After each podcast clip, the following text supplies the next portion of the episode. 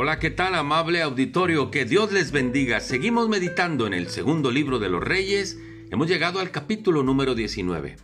En este capítulo, Ezequías recibe amenazas del rey de Asiria y le dice, voy a destruir tu tierra, tu gente y a ti te voy a acabar.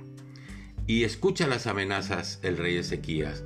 ¿Cómo reaccionó, ¿Cómo reaccionó Ezequías ante tales amenazas? Dice el primer versículo, cuando el rey Ezequías lo oyó, rasgó sus vestidos, se cubrió de silicio y se entró en la casa de Dios. ¿Qué fue lo que hizo?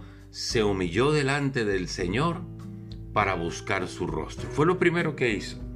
Luego envía una comitiva para buscar a Isaías, que era el profeta de Dios, y les dijo, vayan y díganle a Isaías, ¿qué dice Dios de toda esta situación que estoy viviendo?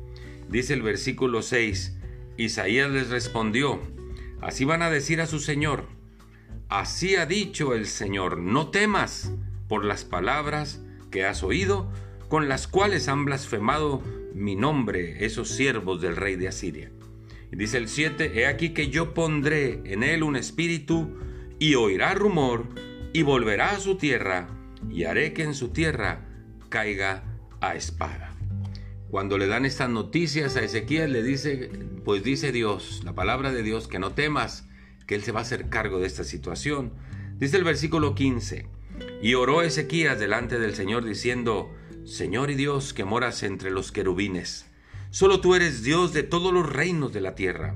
Tú hiciste el cielo y la tierra. Inclina, oh Señor, tu oído y oye.